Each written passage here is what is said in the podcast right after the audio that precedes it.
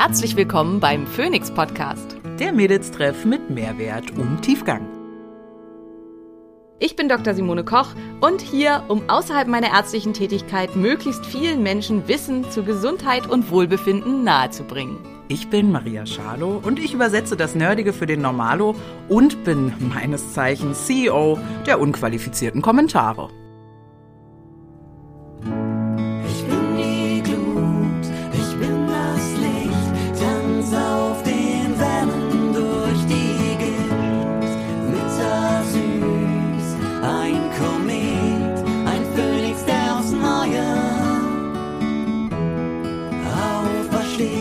Dieser Podcast dient der reinen Wissensvermittlung.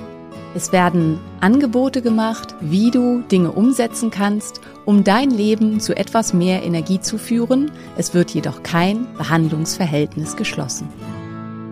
Hallo ihr Lieben, es ist mal wieder Donnerstag und wir beglücken euch mit einer weiteren Folge des Phoenix Podcasts. Schön, dass ihr alle dabei seid. Schön, dass ihr mir zuhört. Schön, dass ihr Maria zuhört und dass Hallo. ihr uns zuhört. In der heutigen Folge geht es im weitesten Sinne nochmal ein bisschen über, wie bleibe ich jung, aber auch darüber, ähm, wie kann ich zum Beispiel ohne ähm, Entzugserscheinungen vielleicht was gegen Abhängigkeit machen, wenn ich kein LSD nehmen möchte. Und was gibt es äh, für Möglichkeiten, um im Sport nochmal deutlich leistungsfähiger zu werden, um schwere Erschöpfung äh, mitzubekämpfen? Was ist vielleicht eine, ich sag mal, zusätzliche alternative Heilungsmethode, die funktionieren könnte für Dinge wie Fatigue-Syndrom und Burnout? Da wollen wir heute drüber sprechen, weil ich mich gerade ganz, ganz viel mit dem Thema beschäftigt habe und weil es halt auch was ist, was wir in der Praxis neu ins Behandlungsregime aufgenommen haben und hoffen, dass wir das für euch so ähm, ja unterhaltsam wie möglich gestalten können. Aber erstmal, ähm, Maria, wie geht's dir? Ich bin hungrig. Ich bin hungrig. Ich komme gerade vom Sport und diese App, ich gebe schon ein Mitteltraining lang oder so oder kurz sogar. Ich weiß gar nicht genau. Ich brauche beim Beinetag immer zwei Stunden Oh, Trainingszeit. krass. Das Ja, krass. das ist viel. Und jetzt habe ich mir gerade zwei kleine Äpfel und äh, 40 Gramm, Ä- ähm, 20 Gramm Erdnussbutter. Ja, Erdnüsse sind nicht perfekt, aber noch 20 Gramm Mandelmus ähm, dazu gepackt. Und es waren irgendwie schon 400 Kalorien und ich liebe es, dass ich gerade auf Erhalt esse und einfach mal einen Snack zwischendurch einbauen kann. Und ich habe aber die Vermutung, dass ich trotzdem ein bisschen zu wenig esse. Also ich versuche einfach so zu essen, wie ich hungrig bin, um mich nicht geplant zu überessen, weil ich denke, ich brauche jetzt noch 300 Kalorien oder so. Und Ja, das anscheinend ist ist das, doch voll gut. So, ja, aber anscheinend ist das immer noch weniger, als ich brauche. Also weißt du, ich bin, glaube ich, immer noch ein bisschen im Defizit. Ist das schlimm in der Haltephase? Nee, das ist überhaupt nicht schlimm. Und vor allen Dingen, wenn du dich darauf konzentrierst, halt auch wirklich so eine Art intuitives Essen zu lernen, ist das halt mega gut. Also, ja, das ist echt total super. Ja, seit ich bei dir in Behandlung war, gibt's ja eh nichts mehr zu Hause. Was jetzt hat Jan sogar aufgehört, Milch zu essen. Ja, zu trinken, meine ich, mein Gott. Also, es gibt jetzt auch zu Hause äh, für ihn nur noch Kokosjoghurt und Kokosmilch und so. Also es ist einfach auch schwer. Es Ja. gibt einfach auch nichts mehr. Erleichtert das auf jeden Fall, ja. Hm, Sehr sehr viel. Also sag mal, was ist denn los gewesen bei dir mit den Jungs eigentlich? Sind Ja. wieder da? Naja, die sind wieder da. Äh, war ein Versuch wert. Ähm, ja, also ich hatte ja, wir hatten dieses Jahr den Versuch gestartet mit Ferienlager. Ich muss auch ganz ehrlich sagen, ich bin da ein bisschen blauäugig rangegangen, weil ich bin immer total gerne ins Ferienlager gefahren. Ich habe das Ich auch. voll gefeiert. Ich Ähm, auch. ich fand es auch immer super schön und ich hatte auch ein ähnliches Alter beim ersten Mal wie Tristan jetzt und hatte meine kleine Schwester aber auch mit im Gepäck und es hat auch für die total gut gepasst. Allerdings muss man sagen, waren das bei uns immer Ferienlager, wo wir zumindest einen Teil der Betreuer kannten von vornherein. Ja. Also es war halt über unseren Sportverein und was wir halt dann auch später gemacht haben, war über die Kirche, wo dann halt unser Diakon das geleitet hat. Und wir haben coole Sachen gemacht. Also ich habe halt, da war ich elf, da habe ich eine Floßfreizeit die Weser runter gemacht ähm, von Hannover, Hannover, Hannover Schmünden nach Hameln, glaube ich. Ähm, und das war richtig, richtig schön. Also das war wirklich ganz, ganz toll. Und da habe ich halt auch mit elf, also ich und meine Freundin, wir haben jeden Tag Zelt aufgebaut, Zelt wieder zusammengebaut. Ähm, wir haben dann auch mal die Zeit gestoppt und am Ende waren wir fünf Minuten 13 Zeltaufbau. Und das war einfach auch eine tolle Erfahrung. Ja, und das hatte ich mir so ein bisschen halt auch für meine Kinder erhofft. Und ich habe dann einfach gesucht, was in die Woche passte, wo wir halt eben jetzt, also wo es für mich gut gepasst hat, wo ich einfach auch äh, viel, super viel arbeiten musste. Und habe dann eins was gefunden, Robin Hood Camp nannte sich das und sollte halt sein, so ein bisschen so Outdoor, Feuer machen, Bogenschießen, im Wald sein, äh, Laubhütte bauen und so. Und das haben wir ja schon mal gemacht. Und das hat ihnen halt auch super viel Spaß gemacht. Das meiste davon können sie auch schon. Also sie haben ziemlich viel Outdoor-Erfahrung und hatten da halt auch total Lust zu. Tristan hat ja auch schon mal ganz alleine in einer selbstgebauten Laubhütte im Wald geschlafen. Also eigentlich sind sie da auch gut vorbereitet drauf. Ja, und ich habe dann auch gar nicht weiter da. Das klang halt einfach super cool, dass ich gedacht habe, Mensch, da würde ich selber gerne mitfahren. Mhm. Und ich habe dann auch nicht hinterfragt, so wie ist der Betreuungsschlüssel, ähm, wo genau findet das statt? Ist das wirklich irgendwo im Wald oder ist dann alles so, also bei sowas finde ich manchmal einfach dumm. Also ich weiß nicht, ob, ob du das gemacht hättest, so auch, auch mit pädagogischem Hintergrund und so. Ähm, ich bin halt einfach davon ausgegangen, das war auch teuer, das wird schon passen. So. Mhm. Und tatsächlich fand das aber statt in so einem alten Jungpionierlager, wo halt nicht nur dieses Camp war, sondern zig andere Camps. Ähm, mhm. also da war gleichzeitig ein Sportcamp, ein Sprachencamp, keine Ahnung. Also das heißt, da waren Kinder und Jugendliche zwischen acht und 18, würde ich sagen, in großer Menge. Und die Zelte, in denen die Kinder halt da dann nun schlafen sollten, waren wahllos zwischen die Bungalows, die da fix sind, aufgebaut. Und äh, das war halt dadurch, also es war eben so gar nicht, wie ich mir das vorgestellt hatte und auch nicht, wie die Jungs sich das vorgestellt hatten, irgendwo schön mitten im Wald, und es war dann halt auch, dass die großen Jugendlichen halt nachts noch sehr lange irgendwie Radau gemacht haben, sodass die Kinder überhaupt nicht schlafen konnten. Das heißt, an Tag eins quasi, also nach der ersten Nacht, waren sie halt schon super übermüdet. Dann war aber der Bestreuungsschlüssel irgendwie zwei Betreuer auf 30 Kinder und die waren wohl auch noch denkbar unmotiviert. Also laut Aussage, ich kann ja nur sagen, was meine Kinder mir erzählt haben, saßen die wohl den ganzen Tag am See, am Strand und hatten halt überhaupt keinen Bock, sich in irgendeiner Form zu kümmern. Und wenn die Kinder halt irgendwas von ihnen wollten, dann war immer so, äh, nerv nicht, kü kümmert euch da selber drum. Und der Wildnispädagoge, der das wohl ähm, dann hätte gemacht hätte, der wäre erst an Tag zwei gekommen. Also an Tag eins passierte erstmal quasi gar nichts. Deswegen sie sich dann halt auch so ein bisschen gelangweilt haben. Naja, und was machen Kinder, wenn sie sich langweilen? Dann fangen sie an, sich zu streiten. Und da waren dann halt Kinder bei, äh, ein Junge, der wohl sehr schwierig war und der einfach auf ganz fiese Art beleidigt hat und dann halt auch handgreiflich wurde. Und äh, Tristan ist ja sehr schlichtend und hat irgendwie versucht, es zu klären, also auch mit allen Kindern, dass da halt da schwierig war. Und hat dann halt auch das den Betreuern gesagt, die eher so waren, so nach dem Motto, ah, petz nicht und geh weg. Und die waren halt zu sechst im Zelt und ich denke, die haben sich dann auch so ein bisschen hochgeschaukelt. Also Tristan hat selber so beschrieben, sie hatten dann halt alle, äh, Tristan kann ja schon relativ gut Englisch, sie hatten einen Mental Breakdown. Also und dann haben sie halt alle sechs geheult und waren irgendwie völlig am Ende. Und da Tristan Jonas, die mit dem Handy waren, haben sie dann beschlossen, mich anzurufen und mich zu bitten, sie abzuholen. Und ich hatte halt im Vorfeld versprochen, wenn irgendwas ist, hole ich sie ab. Egal was ist, egal wann und so weiter. Und für mich war einfach dann klar, ich habe das versprochen. Es ist 10 Uhr nachts. Es ist für mich jetzt super ungünstig, weil ich die ganze Woche krass viel Arbeit habe. Aber es ist egal, ich habe es versprochen. Ich möchte, dass sie die absolute emotionale Sicherheit bei mir haben, dass sie wissen, wenn ich was versprochen habe, dann halte ich das auch. Also bin ja. ich halt losgefahren und habe sie geholt. Good job. Good job, Mami. Und fürs nächste Mal weiß ich, dass ich so ein Versprechen lieber nicht gebe, sondern dass das bessere Versprechen gewesen wäre, wenn irgendwas ist, könnt ihr mich anrufen und dann reden wir drüber und finden ja. gemeinsam eine Lösung. Aber ich glaube, für diesmal ist es halt total okay. Sie haben aber beide gesagt, sie würden sich durchaus auch wieder auf Ferienlager einlassen, nur halt eben vielleicht nicht unbedingt auf dieses. Und das war halt für mich auch, ich habe dann halt mit der Leiterin telefoniert und die war wirklich so, ja, naja, sie war, sie sind halt auch völlig überfordert. Sie haben halt mit zwei Betreuern nur drei Kinder. Sie leitet halt auch zwei Camps. Also sie hat sich immer weiter wirklich in die Bredouille gebracht und immer weiter ja. klar gemacht, wie inkompetent die da sind. Ja. Ähm, dass ich gedacht habe, nee, also da möchte ich meine Kinder auch echt nicht lassen. Und Gut zu dir dein Geld, aber wenigstens wieder. Das ja, ja also das, das wurde gleich am Telefon, das war das Erste, was sie mir gesagt hat, in so einem ganz ähm, Automatenton. Ich möchte Sie hiermit darüber aufklären, dass Sie, wenn Sie Ihre Kinder selbstständig jetzt vom Camp abholen, dass Sie keinerlei Anrecht auf irgendwelche Rückerstattungen haben. Das war das Erste, was sie mir gesagt hat, dass ich mich da rechtlich darüber aufklären muss. Und das heißt, Geld ist weg. Schön.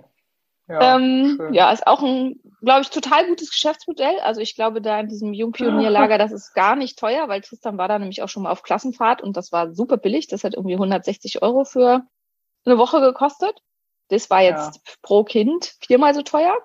Ähm, und ich glaube, es ist halt für die Anbieter, ist es echt eine krasse Geldmachmaschinerie. Also weil die wissen halt, die Eltern, berufstätige Eltern müssen ihre Kinder irgendwo in den Ferien bringen. Und da waren halt hunderte von Kindern in diesem Camp, also in verschiedensten Arten von Camps. Ne? Und dann werden halt irgendwelche Jugendlichen und Studenten rekrutiert. Und man muss ja auch sagen, also da habe ich halt auch vorher nicht drüber nachgedacht. Das hat mir dann halt auch eine Followerin geschrieben, dass sie das halt bei ihren Kindern auch erlebt hat. Die sind natürlich null dafür ausgebildet. Die wissen nicht, wie man Streit schlichtet.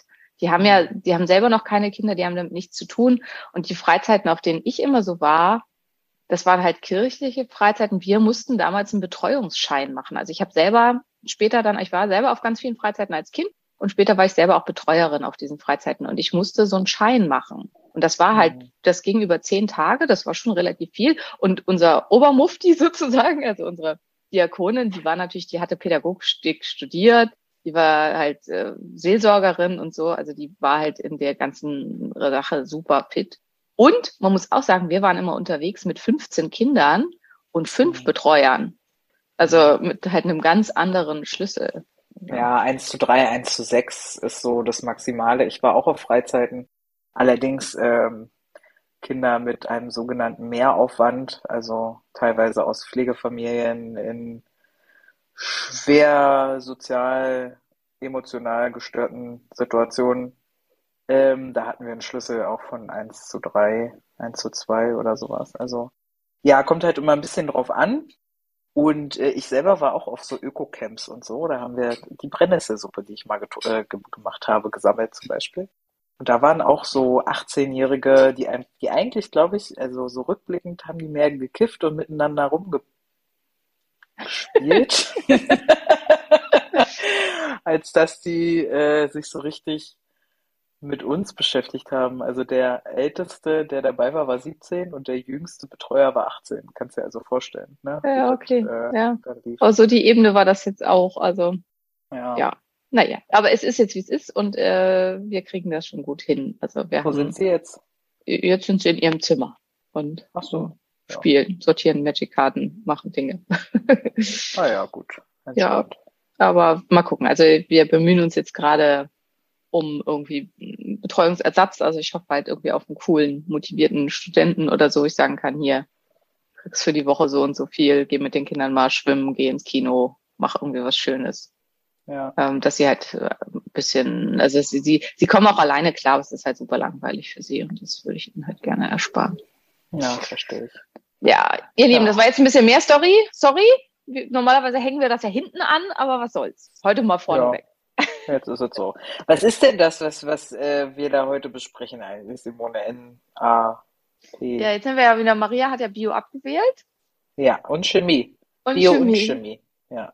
Und ähm, weiß wahrscheinlich deswegen, äh, du kannst ja mal sagen, ich finde das halt immer spannend, äh, weil ich hatte, habe heute eine Umfrage gemacht, also weil es auch so ein bisschen zu dem Thema ist, da kommen wir gleich noch zu. Aber ich habe halt dann die Frage gestellt, so wer hat die Relativitätstheorie erfunden? Können wir ja auch gleich mal Maria oder äh, Ach, formuliert. Führ mich doch nicht so vor. Relativitätstheorie weißt du. Einstein. Ja, genau, der war's. Ja. So, und Gravitationstheorie? Weiß ich nicht. Weißt du nicht? Okay. Also wussten auch 60 Prozent meiner Follower nicht, was mich, muss ich sagen, persönlich so ein bisschen erschüttert hat. Also nicht in dem Sinne, dass ich denke, dass die Leute dumm sind, sondern dass ich immer denke, dass da Dinge absolutes Allgemeinwissen sind, die es nicht sind. Und ich glaube, ich deswegen halt oft auch immer noch, obwohl ich mich ja wirklich bemühe, den Menschen zu viel zumute. Ja. Und insofern ist es halt ganz gut, dass du, also ist sowieso immer gut, dass du da bist, aber äh, dass du halt auch Bio und Chemie abgefehlt hast, weil dann können ja. wir jetzt versuchen, das irgendwie so zu verpacken, ähm, dass das dann auch verständlich ist. Genau. Und deswegen, Maria, was weißt du über Mitochondrien? Ich weiß, dass das die kleinen Kraftwerke in den Zellen sind und die sind wichtig und wer viele davon hat, dem geht's gut. Das weiß das, ich. Das ist schon mal ziemlich gut. Ja, ja ich bin ja auch schon eine Weile mit dir am Reden. Finde ich ja? schon eine, eine, gute Zusammenfassung des Ganzen, genau. Und ähm, ja, also Mitochondrien sind im Prinzip die Aber Ursache. Schatz, ja. Wer war denn jetzt mit der Gravitationstheorie? Newton. Ach so. Ah, oh fuck, ja, das hätte ich tatsächlich sogar auch wissen können. Okay, weiter geht's. Mitochondrien. ähm, ja, aber was damit, um dazu zu kommen, also Mitochondrien, man geht davon aus, dass die, ähm, oder fangen wir mal anders an. Also ungefähr vier Milliarden Jahre war unsere Erde ausschließlich von äh, Prokaryonten bevölkert, also von Bakterien und so. Und die haben sich halt äh, wenig bis gar nicht weiterentwickelt. Und auch bis heute sind die halt nicht besonders ähm, besonders, sag ich mal. Also die, die haben halt ihre Funktionen und da hat sich aber nicht viel geändert in den, seitdem es die Erde gibt und seitdem es Leben auf dieser Erde gibt. Und irgendwann gab, äh, entwickelten sich halt die Prokaryanten, zu denen wir auch gehören. Was ist der Unterschied? Bakterien haben keinen Zellkern und wir haben halt eben Zellkern. Und alles komplexe Leben hat Zellkerne. Und, ähm, und was diese äh, komplexeren Lebewesen und komplexe Zellen und große Zellen aber auch haben, sind Mitochondrien. Und ähm, also da ist halt die Theorie dazu, ist, dass die Mitochondrien der entscheidende Faktor sind, dass sich das bewusste, moderne, moderne klingt blöd, das bewusste, komplexe Leben entwickeln konnte, dass es ohne Mitochondrien halt überhaupt nicht möglich gewesen wäre, weil die Mitochondrien uns eben so viel Energie zu, zur Verfügung stellen. Das ist halt super spannend, also mit ähm, ATP, das ist so die kleinste Energieeinheit unseres Körpers, haben wir auch schon häufiger mal drüber gesprochen. Ähm, wenn man das, also wenn unser Körper jedes ATP einzeln produzieren würde, würden wir am Tag 150 Kilo ATP produzieren an einem aktiven Tag. Ähm, tatsächlich wird halt unser ATP immer in ADP umgewechselt und wieder recycelt, so dass es halt nicht so eine Gesamtmasse ist, aber vom Prinzip wäre das so. Und ja, eben das finde ich auch, also Nick Lane hat diese Berechnung aufgestellt, im Vergleich zum Gewicht produziert der Mensch 10.000 mal mehr Energie als die Sonne. Also wenn du halt quasi Energieoutput pro Gramm berechnest, produzieren wir 10.000 mal mehr Energie als die Sonne. Ist also wirklich ganz schön viel. Und das ja. alles machen die Mitochondrien. Und all das, was wir halt haben, die Größe unserer Zellen, die Komplexität unserer Zellen, dass halt ähm, Zellen in unserem Körper ganz viele unterschiedliche Funktionen haben, dass wir völlig unterschiedlich aussehen. Eine Leberzelle sieht völlig anders aus als eine Lungenzelle, sieht völlig anders aus als eine Urothelzelle, also eine, die im Genital- und ähm, Harntrakt sitzt. Und das alles war nur möglich dadurch, dass wir Mitochondrien bekommen haben. Und Mitochondrien sind wahrscheinlich sogenannte Endosymbionten. Das heißt, irgendwann hat eine Bakterie eine andere gefressen, die aber nicht verdaut wurde oder auch gar nicht verdaut werden sollte. Eventuell waren das parasitäre Zellen, also die sich haben halt fressen lassen und dann geschützt waren vor dem anderen Bakterium. Ähm, es gibt verschiedene Hinweise, die darauf hindeuten, dass das ein Parasitenverhältnis war am Anfang und die dann halt erstmal von der anderen Zelle gelebt haben und irgendwann haben sie die abgemurkst und bis dahin haben sie der Zelle aber freundlich halt auch noch Energie zur Verfügung gestellt. Und irgendwann, also das war halt so ein gutes Konzept, dass sich das immer mehr dahin entwickelt hat, dass es eben keine parasitäre Beziehung mehr war, sondern eine symbiontische Beziehung, von der beide zu gleichen Teilen was haben. Und die, diese Theorie nennt man auch die Endosymbiontentheorie. Und was ich halt in diesem Zusammenhang, und das hast, hast du, hast du das schon mal gehört, Endosymbiontentheorie? Nee, noch nie, aber klingt Verdammt. irgendwie logisch das wäre zum Beispiel nämlich was gewesen, wo ich dachte, das wäre absolutes Allgemeinwissen. Ich dachte, jeder hat schon mal Endosymbiontentheorie gehört. Und dann ist nämlich aber eigentlich, also das scheint ja schon mal falsch, das war schon mal eine falsche Annahme. Ähm, aber dann, aber dann ist halt niemand weiß, von wem die ist. Also wer diese Endosymbiontentheorie ins Leben ge äh, gerufen hat. Und das war halt tatsächlich nämlich eine Frau. Das war Lynn Margulis. Und das fand ich halt so, ja erschreckend irgendwie auch für mich, weil ich interessiere mich ja für auch für große, starke, tolle Frauenpersönlichkeiten und ähm, für mich ist halt Marie Curie ja ein totales Vorbild und so. Und dass ich das nicht wusste, dass diese für die Biologie und für die Biologie und Biochemie des komplexen Lebens so entscheidende Theorie von einer Frau ist. Das fand ich irgendwie erschreckend. Und, und in dem Zusammenhang finde ich halt äh, dieses jeder weiß, Relativitätstheorie ist von Einstein aber wie viele große Theorien kennen wir, die von einer Frau sind? Also wo, wie viele Theorien, die vielleicht von einer Frau sind, kennen wir den Namen nicht, weil das halt nicht groß publik gemacht wurde. Mhm. Ja, aber ich, ich weiß auch nicht, ob ich so die, die richtige bin, da gefragt zu werden, weil Biochemie halt abgewählt. Ich habe mein Abi tatsächlich in Singen und Tanzen und Klatschen gemacht.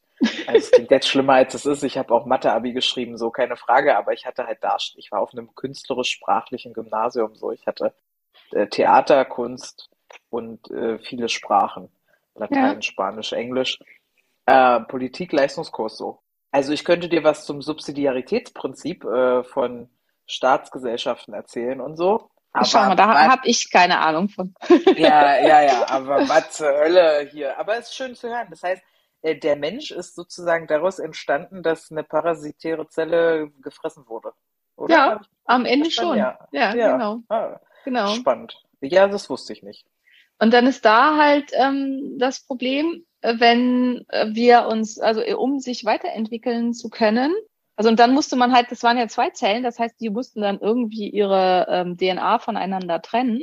Und das hat wahrscheinlich den Wirt, also die Wirtszelle sozusagen dazu veranlasst, zunehmend eine Zellwand aufzubauen zwischen, oder eine Wand aufzubauen zwischen den, ähm, die Zelle und die DNA. Und so ist es halt zum Zellkern gekommen. Eventuell. Ähm, eine andere Theorie ist, dass jetzt erst die Zelle einen Zellkern hatte und dass dann da die Mitochondrien dazu kamen. Aber ähm, und dann ist es halt so, wenn diese Zelle sich teilt und ähm, vermehrt, also wenn die dann miteinander fusionieren, dann ist es super wichtig, dass nur eine Seite die ähm, DNA weitergibt. Und das ist wahrscheinlich, also laut einer Theorie halt auch der Grund, warum wir zwei Geschlechter haben und auch genau zwei Geschlechter, was halt eigentlich voll unpraktisch ist, weil es wäre ja total praktisch, also um sich halt zu vermehren und also Sex grundsätzlich eine gute Idee, weil halt die Gene immer wieder rekombiniert werden. Aber wenn Sex jeder ist immer eine gute Idee. Ist Immer eine gute Idee. ja, also abgesehen vielleicht von dem Vergnügen, was man dabei empfindet, ist es evolutionär fragwürdig, weil es wäre halt eben, also wir, wir können uns halt nur die, mit der Hälfte aller anderen paaren. Das, und das vermindert halt die Chance, dass da überhaupt was bei rauskommt, halt schon deutlich. Und wir Ah ja. können uns halt auch nicht, also aus, aus 50 Menschen werden halt nicht 50 neue Menschen, zumindest nicht direkt, wohingegen Bakterien sich halt innerhalb kürzester Zeit replizieren können und jeder jeweils miteinander. Ja. Und es wäre halt auch viel praktischer, wenn wir quasi mit jedem Sex haben könnten oder wenn es mehr Geschlechter gäbe. Also wenn es halt drei, vier gäbe, dann hätte man halt auch viel mehr Auswahl. Hm. Aber es gibt halt genau zwei. Sind und- wir zu komplex dafür vielleicht? Eine Bakterie ist ja jetzt nicht sehr komplex, ne? Genau, wir sind zu komplex und ähm, ist die Mitochondrien, also es darf die Mitochondrien-DNA immer nur von einem Geschlecht weitergegeben werden, weil ansonsten würden die sich gegenseitig bekämpfen.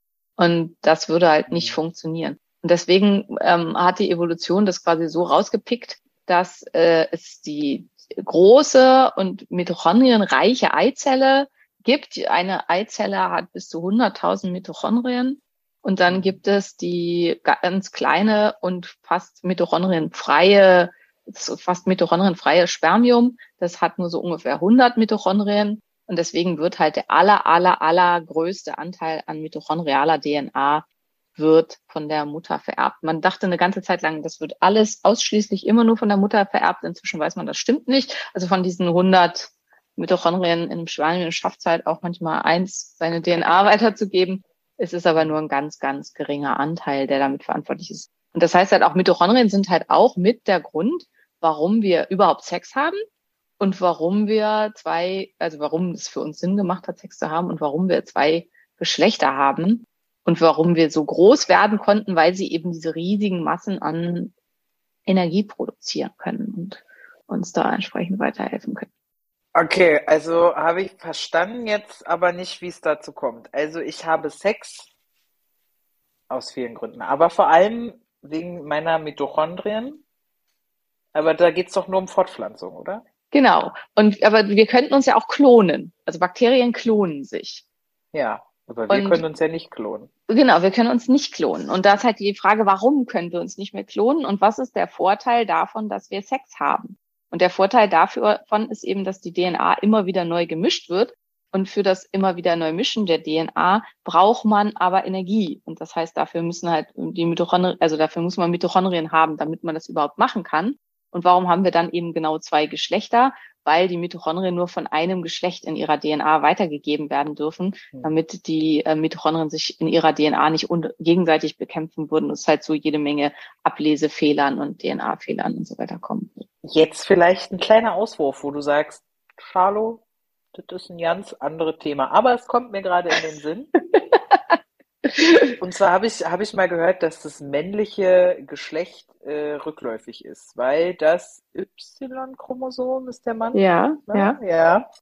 Alter, guck mal, und das ohne Biochemie, ne? Also wow. ähm, und das Y zerfällt, ne? Das heißt, irgendwie gibt's wohl immer me- weniger Jungs, die geboren werden und sowas.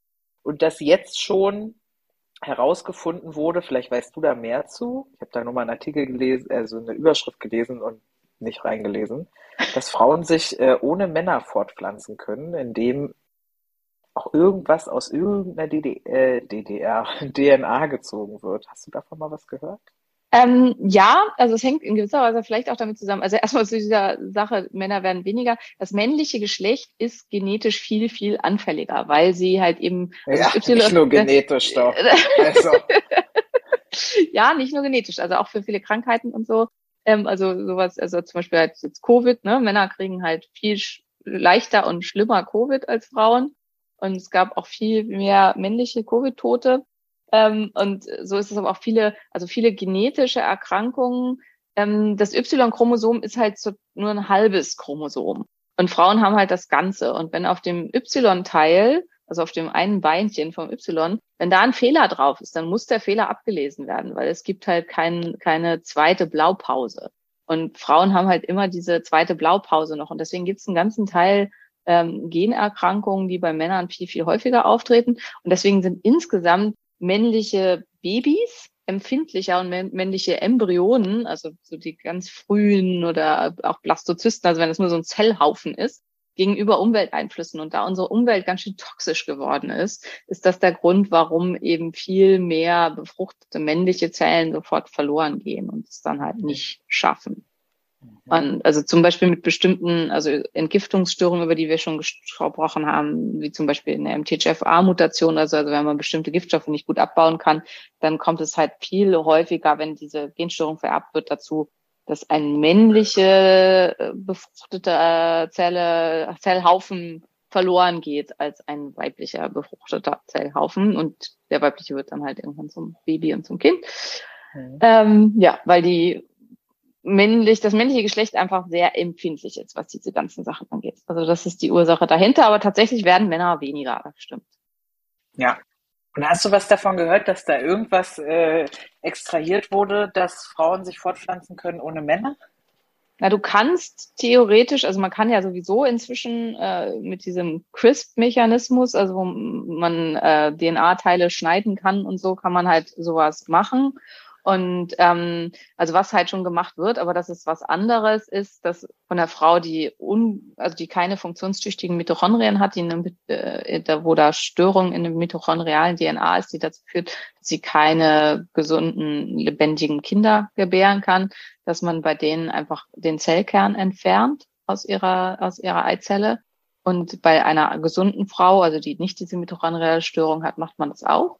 Und dann stopft man den Zellkern von der unfruchtbaren Frau in, den, in die Zelle von der fruchtbaren. Und die befruchtet man dann halt mit den Spermien des Partners.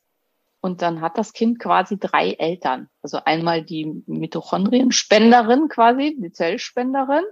Dann halt die Haupt-DNA, also die, die von der eigentlichen Mutter sozusagen. Und dann eben die des Vaters. Und das ist das, also ich weiß nicht, ob das sich darauf bezog, aber das ist halt was, was schon gemacht wurde. Ähm, das ist in den meisten Ländern, also es kann problemlos gemacht werden, es ist in den meisten Ländern illegal. Ähm, es ist legal in Großbritannien und da wurde 2018 das erste Kind geboren, was so, äh, ja, man muss ja fast sagen, hergestellt wurde. Ähm, und äh, es wurde aber auch schon in anderen Ländern schon vorher illegalerweise gemacht. Also das ist halt was, was auf jeden Fall möglich ist. Und hier sind halt auch irgendwie quasi zwei Frauen miteinander. Also das könnte ich mir vorstellen. Ja, aber da brauchst du ja trotzdem das Spermium. Nee, ich guck mal, ob ich das nochmal finde. Das Aber theoretisch kannst du sicherlich auch äh, zwei Frauen, äh, weiß ich nicht, also da, da, weiß ich ehrlich gesagt nicht drüber, müsste ich auch nachgucken, ob man zwei Oozyten irgendwie zur Meiose zwingen kann. Theoretisch ist das, glaube ich, nicht möglich, weil dann hast du eben das Problem, dass die Eizelle so wahnsinnig viele Mitochondrien hat und du müsstest halt eine quasi entleeren, damit das halt dann funktioniert. Hm, Weil verstehe. das Weil das ist nämlich genau der Grund, warum das so schwierig ist, weil wir eben diese extra diese zwei Geschlechter haben, von der die eine halt eben die ganze Mitochondrien-DNA mitbringt und die andere nicht. Und da eine große Rolle mitspielt. I see, I see, okay. Ja. Okay, habe ich verstanden. So, gut. Genau. Gut. Und dann ist halt, die produzieren unsere Energie. Und da finde ich auch, also ich hoffe, dass das irgendwen außer mich interessiert, aber ich fand es halt super spannend, mich da nochmal mit zu befassen. Und ich, hab, ich finde es einfach auch ultra genial. Das funktioniert im Prinzip, also weil viele, hast du irgendeine Vorstellung, wie wir zu Energie kommen? Also weil viele haben das halt schon mal gehört, so Zellatmung, Atmungskette, ja, Glykolyse, das sind so Schlagwörter, die irgendwer schon mal gehört hat. Aber wie genau das nun dazu kommt, dass wir dann wirklich, dass da am Ende Energie rauskommt, glaube ich, wissen die allerwenigsten. Ähm, na, das ist wie folgt. Also wir haben die ähm, Glukoseverwandlung innerhalb der Zellorganismen, die dann äh, bei der Spaltungsenergie ähm, Energie freisetzen und die kann dann verwendet werden. Das ist absolut einfach nur Scheiße erzählt, glaube Ich ich. wollte gerade sagen, das hast du dir gerade ausgedacht. ja, aber, aber versucht dabei schlau zu klingen. Ja, das ist, ähm, vielleicht haben es welche gedacht, aber nee, Ja. ich habe keine ja, aber Ahnung. das ist genau der Punkt. Also viele denken halt, also viele haben so diese Idee, das sagen wir ja auch, ne? Ich verbrenne Zucker oder ich verbrenne Fett oder so. Und ja, steht ähm, auch auf meinem äh, Sportgerät, steht drauf, jetzt bist du in der Fettverbrennung. Ja, genau. Und äh, das ist halt sehr bedingt richtig. Ähm, und tatsächlich ist halt die Glykolyse, also das, äh, dass der Zucker gespalten wird, da werden halt nur Vorsubstrate produziert für die Atmungskette. Und genauso, also was viele vielleicht auch kennen, den Zitratzyklus ist halt auch, da wird, werden Vorsubstrate produziert, die dann nachher in der Atmungskette verwendet werden können. Hier wird auch schon Energie gebildet, aber nur ganz, ganz wenig. Also der Output, der hier rauskommt an Energie, ist extrem gering und gleichzeitig muss ich viel Energie da reinstecken, damit das Ganze überhaupt läuft. Das heißt, hier ist nicht die Quelle der Energieproduktion. Und ähm, die Quelle der Energieproduktion ist dann eben die Atmungskette.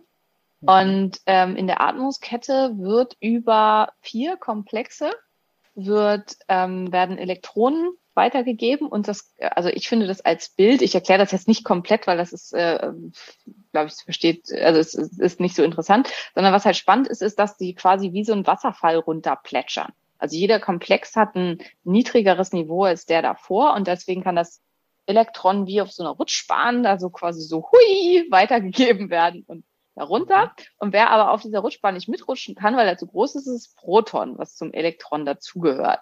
Und deswegen muss das draußen bleiben und wird aber auch darunter, also in der sogenannten, ähm, äh, also an der Membran auch weiter gezerrt auf der anderen Seite.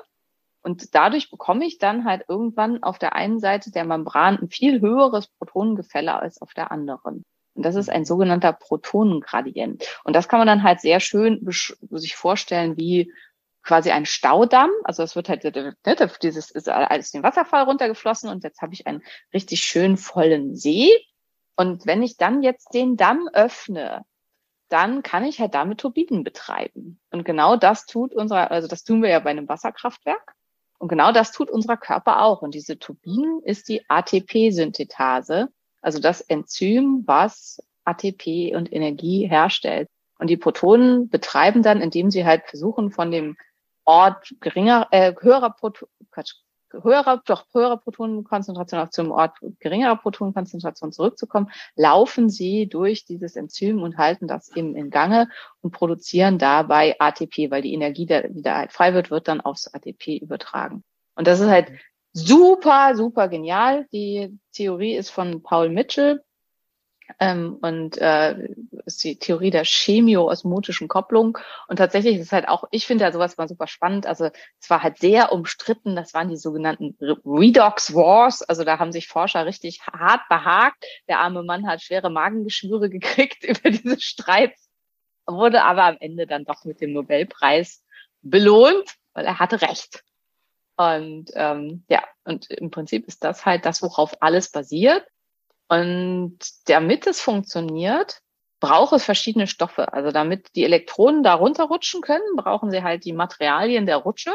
Und das ist Ah. zum einen Co- Coenzym Q10, weil viele ja immer, Ah. wofür brauchen wir dann dieses komische Ja. Q10? Q10 ist quasi so der Baustoff, aus dem die Rutsche ist, so dass ähm, dann rüberrutschen kann.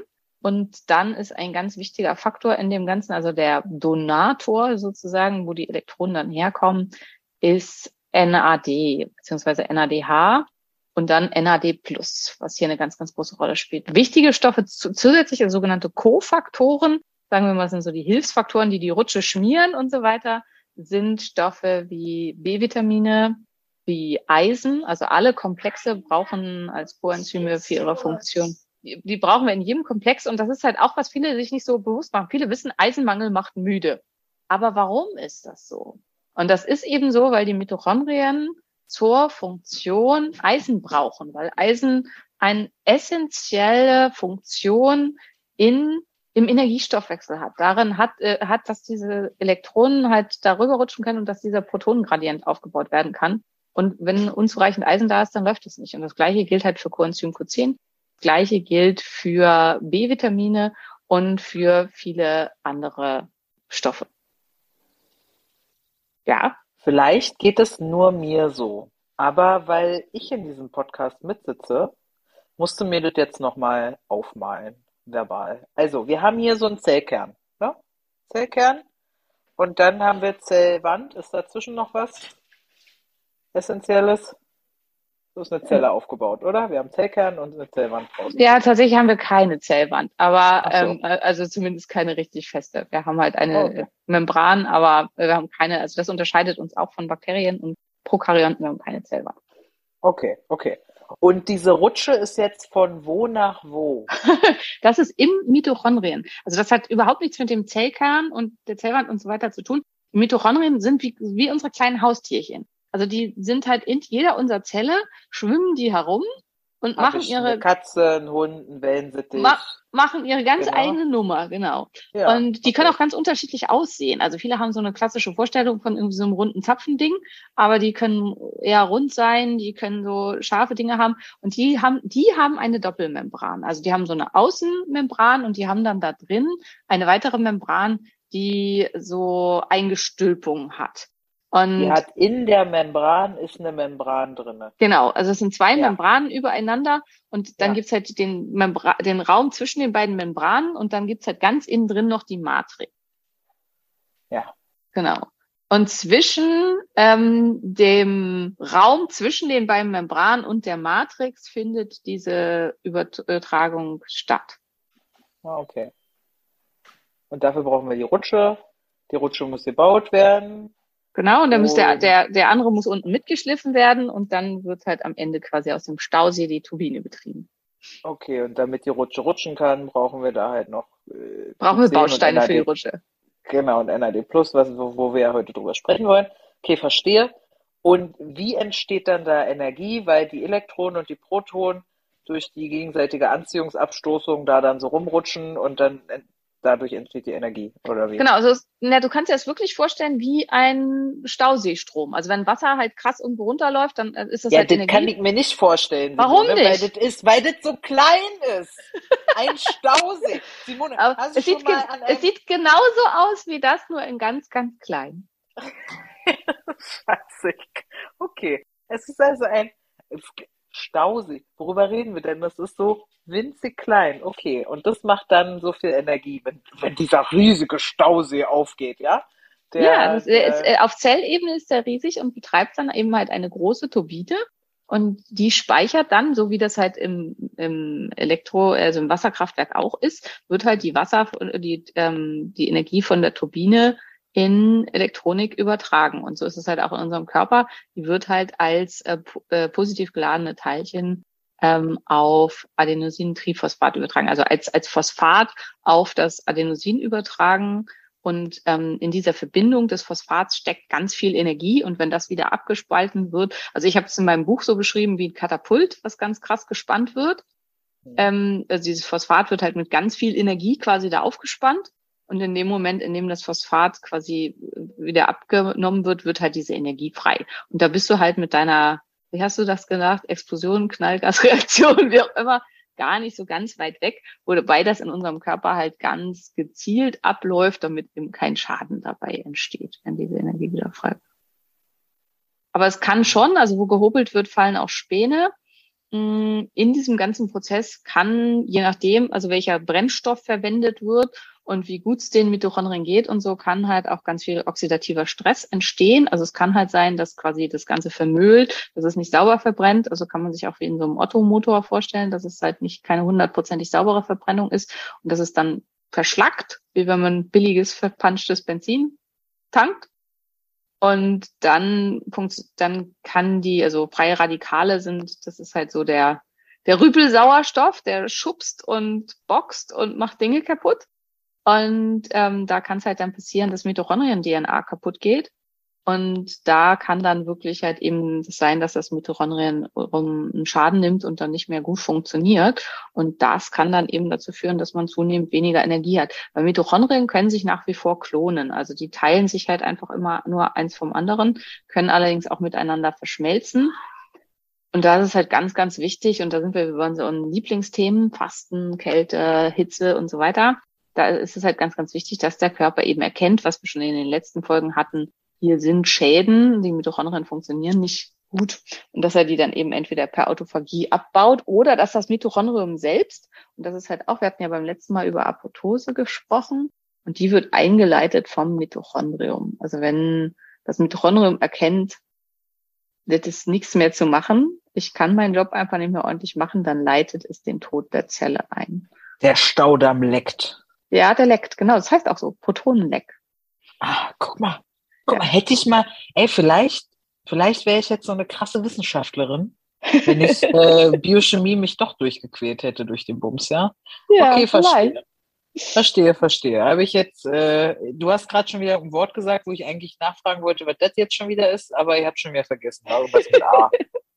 Apoptose, Äh, das hast du schon Nein, nein, nein, das hat, genau, das hatten wir beim letzten Mal. Nee, davor hast du irgendwas gesagt. Es wird in, aber ist auch egal. Vielleicht kommt es ja nochmal, dann frage ich nochmal nach. Okay, habe ich verstanden. So, und wie, Genau. also mir drängt sich jetzt eine Frage auf. Ja. Ähm, wie mache ich das denn, dass mein Körper, dass diese Mitochondrien sich einfach teilen ganz viel? Das will ich ja. Ich will ja viele Mitochondrien haben. Ne? Wie mache ich das, dass die viel sich viele teilen? und große Mitochondrien haben. Riesige, die riesengroße. Genau, Ja. indem du sie richtig hart belastet. Also ähm, das nennt man auch Mito Das ist ja entspannt. Ich kann sehr belastend sein. Ja, Das äh, nennt man auch Mi- Mitohormesis. Also da sind wir halt wieder bei der J-Kurve, dass wir die Mitochondrien halt so stark ärgern müssen, dass sie äh, so belastet sind, dass sie beschließen, dass sie mehr Arbeitskräfte brauchen, dass sie aber nicht so stark belastet sind, äh, dass sie kaputt gehen. Mhm. Und, und gleichzeitig, dass der Körper eben auch erkennt, also das halt, äh, das hatten wir, äh, haben wir auch schon beim letzten Mal drüber gesprochen, es war dieses mit dem Fließband, dass der Körper Mhm. halt merkt, welche Arbeiter alle faul und dumm sind und welche halt besser entlassen, beziehungsweise im Fall unseres Körpers gefressen werden sollten und Mhm. recycelt werden und die dann eben aussortiert werden und neu gebildet werden. Okay. Und man ka- muss gleichzeitig eben versuchen, dass die Mitochondrien-DNA so sauber wie möglich ist, also dass die Mitochondrien so wenig Schäden wie möglich nehmen oder die Schäden sogar reparieren. Und um das zu tun, braucht der Körper eben Antioxidantien. Und Mhm. zwar möglichst viele. Und damit kann ich zumindest einen Teil dieser Schäden rückgängig machen, nicht alles. Und inzwischen weiß man, und da sind wir halt dann bei dem NAD Plus, dass NAD Plus sogar Mitochondrienschäden, die bereits da sind, wieder reparieren kann. Also sowohl ähm, auch in der dem Zellkern, also in, an der äh, tatsächlichen DNA, als auch an den Mitochondrien. Aber NAD Plus ist kein Antioxidant. NAD Plus ist im Wesentlichen der Stoff, der ähm, für diesen Elektronengradi, äh, also für diesen Elektronentransport verantwortlich ist. Ähm, und für dann Redoxreaktionen. NAD Plus wirkt aber auch als Neurotransmitter, also zumindest Aha. geht man davon aus, so richtig hundertprozentig ist das alles noch nicht erforscht. Und hat eben, hat auch ähm, Wirkung, dass es also die Sirtuine, da haben wir auch schon mal drüber gesprochen, also alles, was Autophagie und Apoptose und so weiter auslöst, ganz stark beschleunigt. Und diese ganzen Prozesse, die wir gerne haben, also alles, was wir eben auch mit Fasten und ähm, gesunder Ernährung und Aufnahme von ganz vielen sekundären Pflanzenstoffen und so, alles, was wir da erzeugen wollen, das macht NAD Plus halt quasi 2.0, also in einer wesentlich, wesentlich stärkeren Ausprägung. Okay. Ist NAD Plus dann eher das ähm, LAN-Kabel oder der Logistiker? Ähm, oh, oh Gott. Da geht's wirklich klassisch um den Transportweg oder geht's nur um die schnellere Verbindung? äh, es geht eher um die schnellere Verbindung. Naja, okay. Und Gut. darum, dass halt am Ende deutlich mehr Energie produziert wird. Also mit der Energie kann dann ja, und saubere Energie, nicht nur mehr Energie, sondern saubere Energie ohne Schlacken. Und mit der Energie kann man dann ja wieder ganz viel reparieren und ähm, du, in gute Wege Ja. leiten. wenn du Schlacken sagst, dann muss ich daran denken, wie wir uns mal unterhalten haben über ah, Detox? dieses- Ja, genau. genau, da habe ich dich nach Detox gefragt und du meinst, irgendwas hast du dich dann aufgeregt, dass Die angeblichen zwölf Kilo Schlacken, die im Darm stecken, ja. Ja, genau, genau. Äh, das, da musste ich gerade dran denken. Okay. Gut, das heißt, äh, nur noch mal jetzt für meinen langsamen Kopf. Fasten, mehr Mitochondrien, Sport, hier dreimal die Woche 30 Minuten oder jeden Tag den Puls einmal richtig hochballern, äh, mehr mit Mitochondrien. Ähm, sekundäre Pflanzenstoffe, Antioxidantien, äh, ein halbes Kilo Blaubeeren, Bessere Mitochondrien, gesündere Mitochondrien. Bessere, bessere, gesündere Mitochondrien. Okay. Rauchen, trinken, wenig Schlaf, viel Stress, kaputte Mitochondrien. Exakt, ganz genau. Okay. okay. Und NAD Plus ist quasi so der Schrupper und äh, Reparateur und der halt das alles äh, dann wieder hart auf Zack bringt und so ein bisschen die Abkürzung. Allerdings muss man auch sagen, dass, also auch dazu gibt es Studien, dass ein gesunder Lebensstil und eine Einhaltung dieser ganzen Sachen, die du gesagt hast, die Wirkung von NAD Plus massiv potenziert. Also wenn ich halt einen super ungesunden Lebensstil habe, dann ähm, kann ich das vielleicht so ein bisschen kompensieren, indem ich mir NAD Plus Infusionen geben lasse, aber es wird halt nie dazu führen, dass ich irgendwie 100 werde oder so. Also was halt so richtig shitty ist, kann ich halt auch nicht verbessern, indem ich einfach sehr, sehr viel Geld in irgendwelche Infusionen investiere. Die Basis sollte immer der Lebensstil sein. Hm, verstehe ich. Aber das ist ja auch logisch. Nur ist das halt wieder die Pille, die halt leichter oder die Infusion, wie nimmt man das? Wie kriegt man das? Ähm, also es gibt auch tatsächlich inzwischen Supplements, man muss sagen, die orale Verfügbarkeit ist aber extrem schlecht. Also wirklich Ah. extrem, extrem schlecht. Und also so richtig sinnvoll kann man es nur IV geben. Und es hat Mhm. da halt mehrere Nachteile. Also Nachteil eins ist, es ist teuer. Ähm, Nachteil Sag mal an. ähm, also in etwa, also äh, man kann verschiedene Mengen geben, ne? Und es Mhm. kostet in etwa, jetzt muss ich mal überlegen, also 500 Milligramm NAD Plus kosten etwa 400 Euro. Das heißt, quasi pro Milligramm zahlt man ein bisschen weniger äh, als ein Euro. Ähm, also du kannst ja halt auch 100 oder 150 oder 200 geben lassen, ähm, je nachdem. Aber wenn man halt so eine volle Dosis haben will, dann sind es halt 500 Milligramm. Genau, also es ist recht teuer. Ähm, Und wie oft äh, mache ich das am besten? Naja, es kommt halt drauf an. Also wenn du unter fünf, also haben wir auch schon mal drüber gesprochen, es gibt ja so bestimmte Alter, wo man dann plötzlich so ganz doll altert. Und das eine ist halt ab Ah. 45. Also das ist ja auch tatsächlich was, was man bei Menschen wirklich ganz krass beobachten kann. Und der nächste krasse Sprung ist dann ab 60. Und das sind tatsächlich auch die beiden Sprünge, wo dann die NAD-Plus-Menge ähm, im Körper extrem zurückgeht. Und also einmal ab 45 und dann potenziert sich halt der Alterungsprozess ganz, ganz stark und dann ab 60. Und also das wird meistens gegeben in so Kuren, also dass man es erstmal über einen längeren Zeitraum recht häufig gibt. Also in Kliniken wird es dann zum Beispiel zwölf Tage lang jeden Tag gegeben oder zehn Tage oder so. Hm. Ähm, in peripheren Praxen wird meistens gemacht, man verkauft dann so Pakete, dass man halt sagt, okay, ein oder zweimal die Woche und das halt eben für vier Wochen oder so, dass man sowas macht. Es bringt aber auch schon was, also wenn man einmal 500 Milligramm gekriegt hat, das ähm, verbessert die, die Denkleistung, die sportliche Leistung, die Aufmerksamkeit für die Welt, die Konzentrationsfähigkeit ähm, und so weiter, so in etwa für zwei Wochen. Ähm, Manche merken das halt ganz, ganz, ganz krass und andere merken das eher weniger. Für äh, es gibt Fallberichte und auch kleine Studien, das ist halt auch für Menschen mit ähm, chronischen entzündlichen Erkrankungen und Fatigue-Syndromen und Burnout und sowas, den Fibromyalgie totale Durchbrüche und massive Verbesserungen gebracht hat. Aber hier muss man ganz klar sagen, große Studien sind hier absolut ausstehend. Es gibt gute Ergebnisse für Menschen mit ähm, Suchterkrankungen, weil NAD Mhm. Plus Entzugssymptome quasi fast auf Null setzt, also hier super hilfreich ist, äh, einen Entzug ähm, ja problemfrei zu gestalten. Und das ist ja das, wo viele halt einfach so massiv Angst vor haben, was halt auch so schwer fällt. Und es macht auch die ähm, das Verlangen weg nach dem Suchtmittel.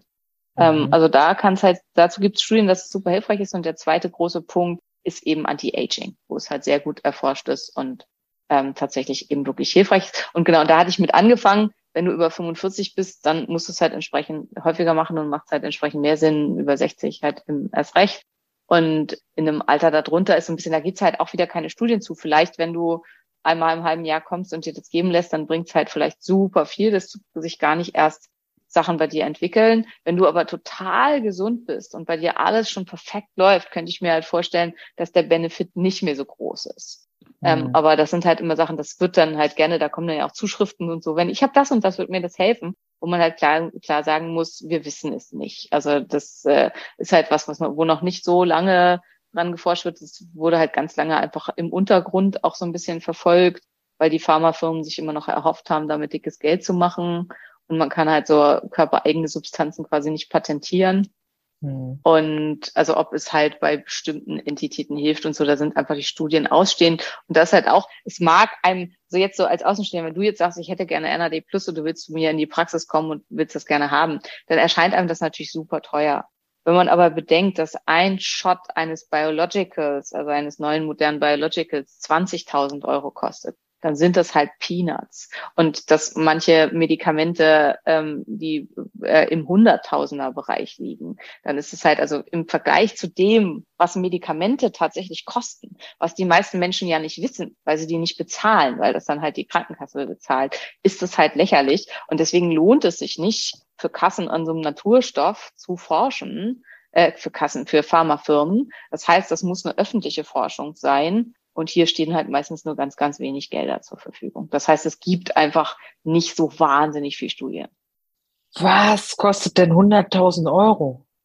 Also kann ich jetzt, also es sind ähm, auch aus dem Biological-Bereich, äh, müsste ich jetzt nachgucken, was genau, aber ich weiß, dass es Medikamente gibt, die so teuer Was heißt denn aus dem Biological-Bereich? Ähm, Biologicals sind ähm, Stoffe, die also zum Beispiel auf Antikörperebene wirken und da Blockaden machen und so, also zum Beispiel gegen Autoimmunerkrankungen, also wo man bestimmte Rezeptoren mit blockieren kann, dass das nicht mehr wirken ah. kann und so. Das sind Biologicals. Okay, ich dachte nämlich an Botanicals, die kenne ich aus meinem Gin. nee, das ist was anderes. Das ist dann definitiv was anderes, ja. ja. Okay, ich verstehe. Und ähm, das, das war also, war es das? Ich hab, weiß gerade gar nicht, ob ich noch Fragen entwickeln kann. Man, man kriegt das dann intravenös, so habe ich es jetzt richtig verstanden? Genau, man kriegt das dann intravenös. Ach so, genau, wir waren bei, was es für Nachteile gibt. Also der eine Nachteil ist, ist es, ist es teurer, äh, ist teuer und der andere Nachteil ist, dass es äh, wehtut. Also dass die Infusion sehr schmerzhaft ist und auch sehr unangenehm. Also einem kann schwindelig werden, so komisch schlecht. Es tut die ganze Muskulatur weh und so, weil der Körper wird halt mit diesem Stoff geflutet und erkennt quasi an ganz vielen Stellen, was irgendwie alles nicht funktioniert und es fangen halt sofort irgendwelche Prozesse an. Und deswegen Geil. muss es halt auch ganz, ganz langsam laufen. Ähm, ja. Also man muss ein bisschen Zeit dafür mitbringen und es ist keine schöne Erfahrung. Und das ist halt auch ganz, ganz wichtig, dass man sich das vorher klar macht, dass das halt jetzt nichts Angenehmes ist, aber hinterher wird es dann halt angenehm. Aber für viele ist es halt so, dass sie das Gefühl haben, hm, ähm, ja, hilft mir das halt wirklich. Und kann, kann, äh, kann NAD Plus dann auch helfen bei so, ich habe jetzt hier eine Krebsdiagnose und Krebszellen äh, Tatsächlich nicht, weil es ja ein Mitochondrienbeschleuniger ist und bei Krebs ist halt immer das Problem, also Krebszellen haben ja auch Mitochondrien, Mitochondrien und äh, äh, ja. ähm, verteilen sich halt ähm, über alle Maßen und bei Krebs ist man immer mit allem, was potenziell die Zellteilung äh, anregt und so weiter, extrem vorsichtig. Also weil Krebs gibt man halt auch kein Glutathion und so in vielen anderen Sachen auch zurückhaltend ähm, wenn man sich recht sicher ist, also wenn der halt operiert ist und Chemo und so weiter, da kann es dann wieder hilfreich sein. Ähm, ja, sorry für den mhm. Lärm. Meine Jungs sind halt hier und machen Dinge. ja, ja, alles gut. Stört mich überhaupt nicht. Hat man noch mehr das Gefühl, wir sitzen alle zusammen auf dem Sofa. Ja. Das ist ganz nett. Ich habe es Ähm, übrigens nachgeguckt. Das teuerste Medikament der Welt kostet zwei Millionen Euro und heißt Zolgensma und ist ein Medikament bei einer ähm, Autoimmunmuskelschwäche. Oh wow, aber das zahlt ja dann die Kasse, oder? Ja, wenn man das Glück hat, dass sie das bezahlt, dann zahlt sie das. Okay. Aber es ist halt schon einfach krass. Also, und also das halt nur als, klar ist das halt super selten und wird halt auch ganz, ganz selten gegeben, aber es gibt halt schon viele Medikamente, die im Tausenderbereich sind. Also Plenatren zum Beispiel, das ist ein Medikament, was man bei Morbus Addison, also bei der echten Nebennierenrindeninsuffizienz gibt. Ähm, Mhm. Ein Shot Plenatren und das wird dann, also äh, also beziehungsweise eine Packung und da braucht man dann halt schon auch so eine Packung im Monat, ähm, kostet 1400 Euro. Und äh, das ist einfach, und, und das dann halt ja ein Leben lang, weil Morbus Addison ist ja eine unheilbare Krankheit. Und da, also um sich klarzumachen, warum das für die Pharmafirmen nicht interessant ist, an sowas wie NAD Plus zu forschen. Hm. Verstehe ich. Mann, oh Mann. Okay. Gut, haben wir also die nächsten 500 Euro auf der Agenda? Just for the fun. Du bist doch noch jung. Ja, Ja. naja, aber durch den Lifestyle kann ich mir schon vorstellen, dass meine Mitochondrien da Ja, die würden sich bestimmt freuen, ja. ja. Also es ist halt ja, gerade, also es bei der Bi- Biohacking-Konferenz haben die Speaker das alle gekriegt. Und also es ist schon toll. Also es ist schon Hm. was, was, und es ist halt super hip ist es halt so in den High-Performer-Kreisen. Ähm, also es gibt halt in Deutschland noch nicht viele Praxen, die das machen. Also wir haben es jetzt halt gerade angefangen und Mhm. haben dann halt auch natürlich so ein bisschen geguckt. Und ähm, also es gibt halt in München so eine ganz, ganz schicke Praxis, die das macht. Und das ist halt dann eher so für die Banker und so, ne? Die kommen dann halt dahin und wenn sie halt eine super harte Zeit hatten und dann lassen sie sich halt, dann kann man wirklich auch so eine Bisschen Pakete kaufen Koks.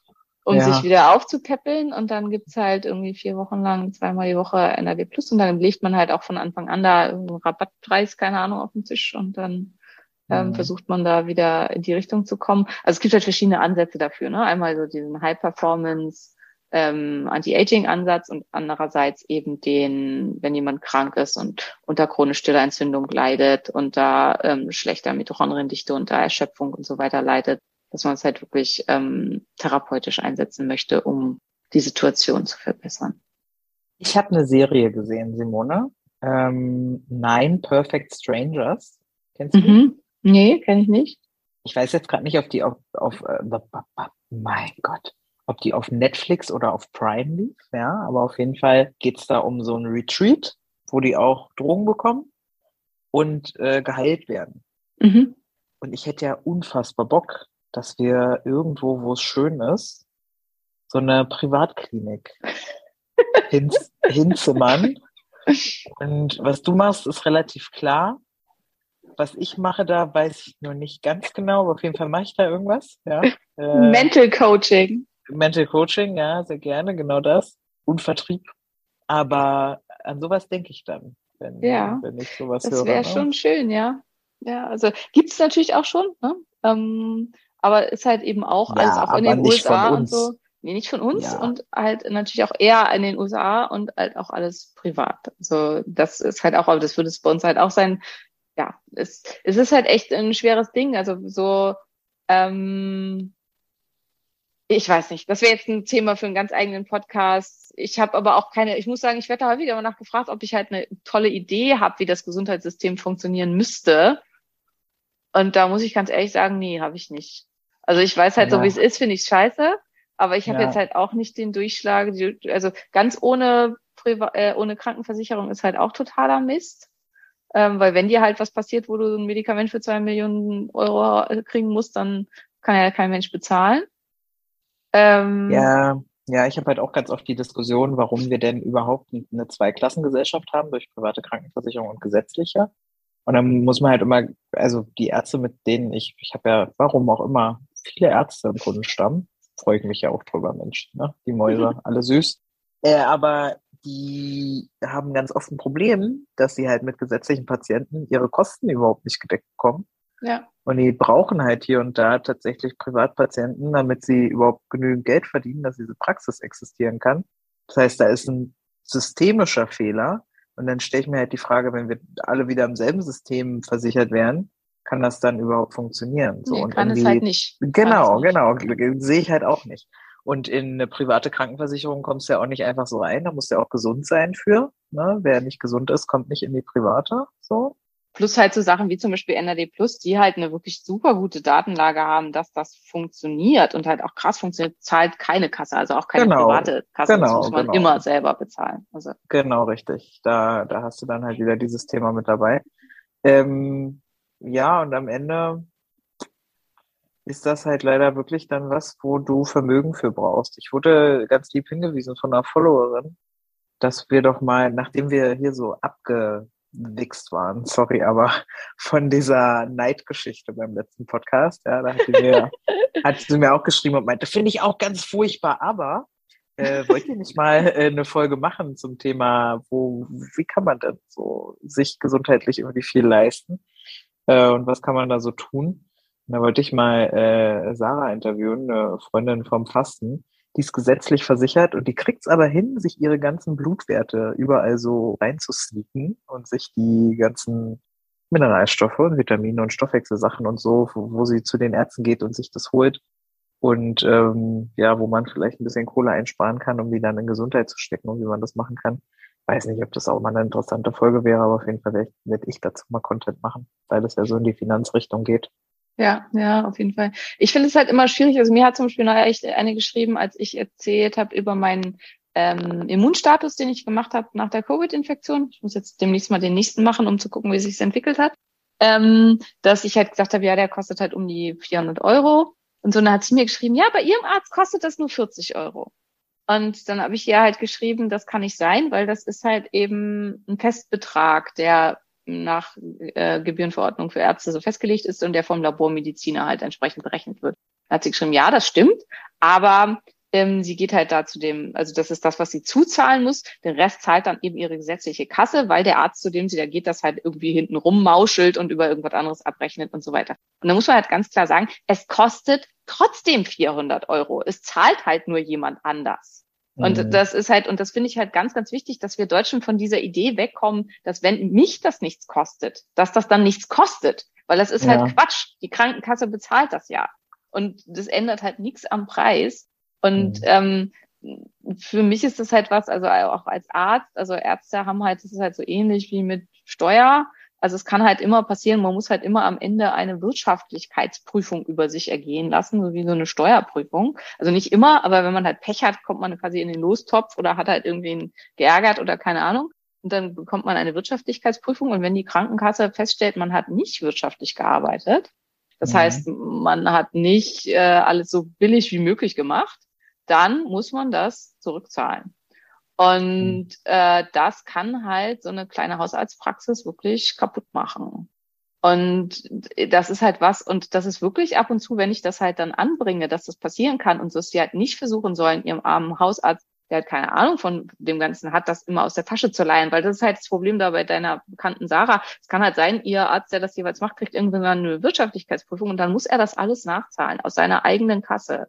Und das ist halt, und wo ich halt denke, das ist furchtbar. Also ich finde diese Idee, das von seinen Ärzten zu machen, weil ich musste selber mal, und da hatte, war ich halt ganz kleine, junge, gerade fertige Ärzte mit meinen beiden Kindern in der angestellten Gynpraxis und ich habe halt ganz viel bioidentische Hormone aufgeschrieben, weil ich das für richtig gehalten habe. Und dann wohl mhm. haben wir halt auch eine Wirtschaftlichkeitsprüfung ähm, gekriegt und dann musste das zurückgezahlt werden und dann haben meine Chefs mir das vom Gehalt abgezogen.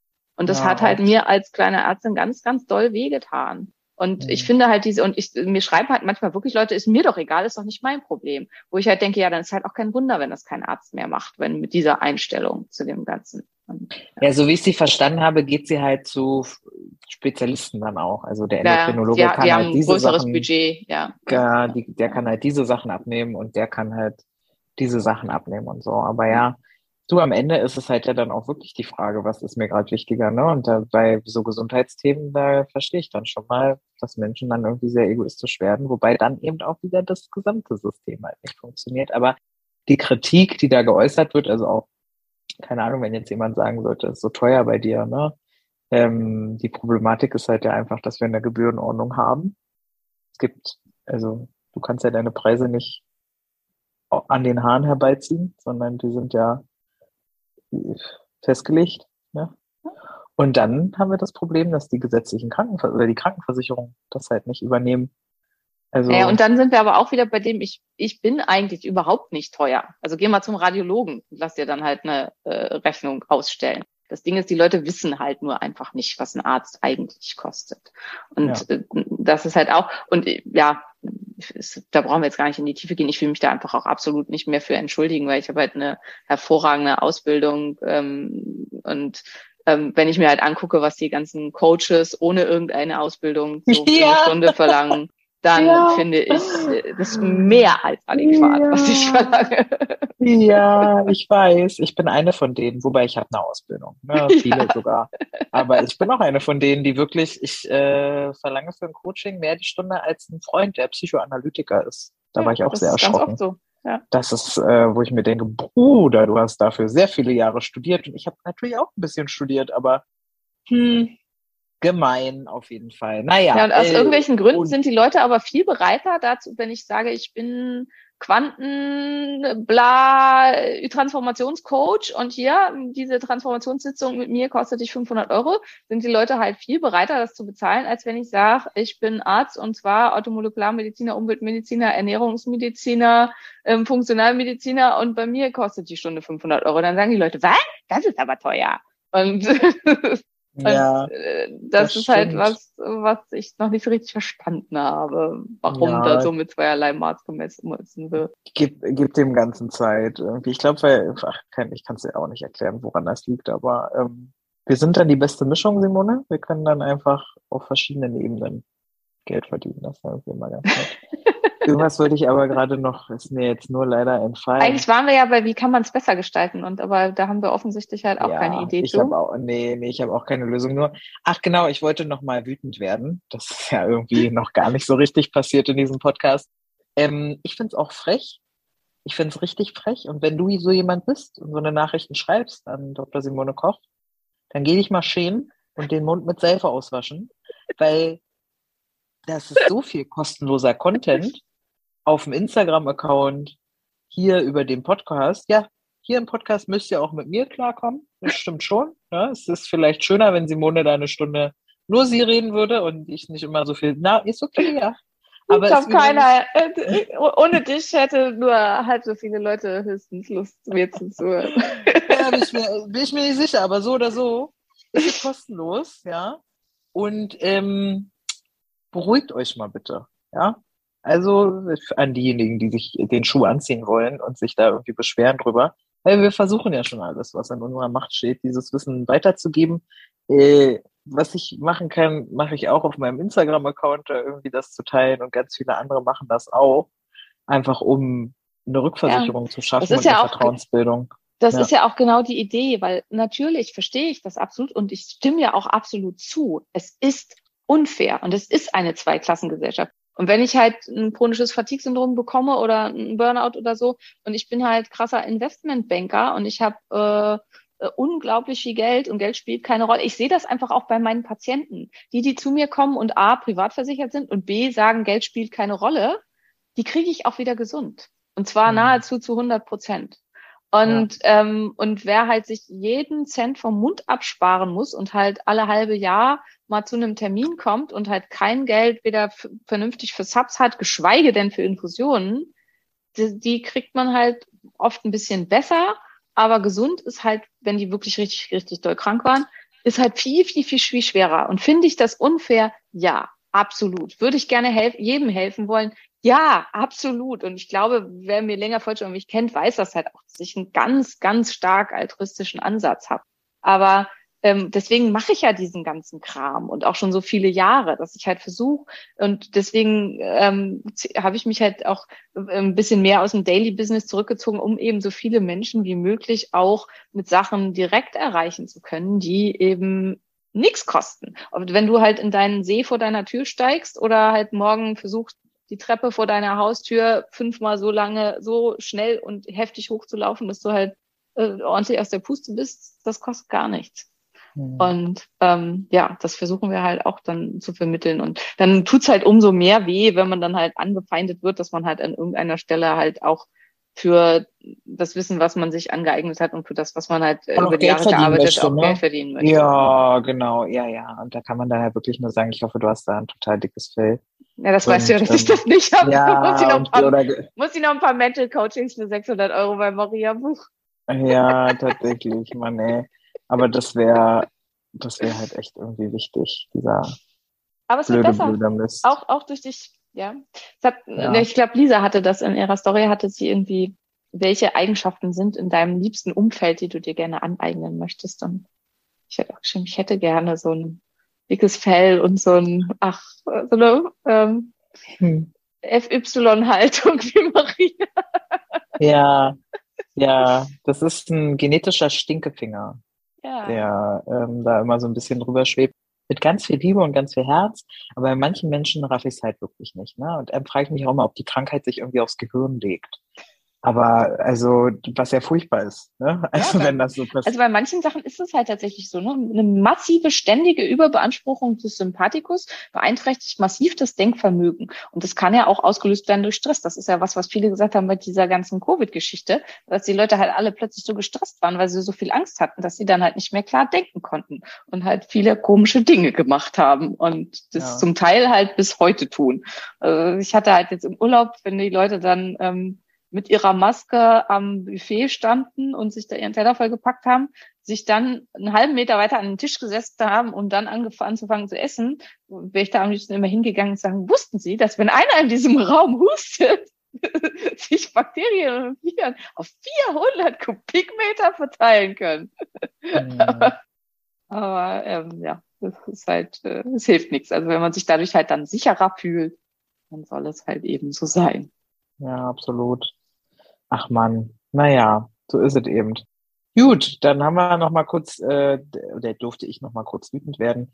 Ähm, ich Wir haben ja leider noch- nicht die Welt gerettet und das Gesundheitssystem Nee, ähm, ähm, revolutioniert. revolutioniert, aber vielleicht kommt das noch, wer weiß. Ja, ja, dafür sind wir aber auch in den falschen Berufen so. Das ist ja theoretisch das, was Politik und Lobbyarbeit bedeuten würde, wobei wir auch da wissen. Da geht's oftmals nicht um Lösungsansätze. Wir wollen jetzt nicht noch politikkritisch werden, weil wie- ich wollte gerade sagen, ich bin immer noch hungrig.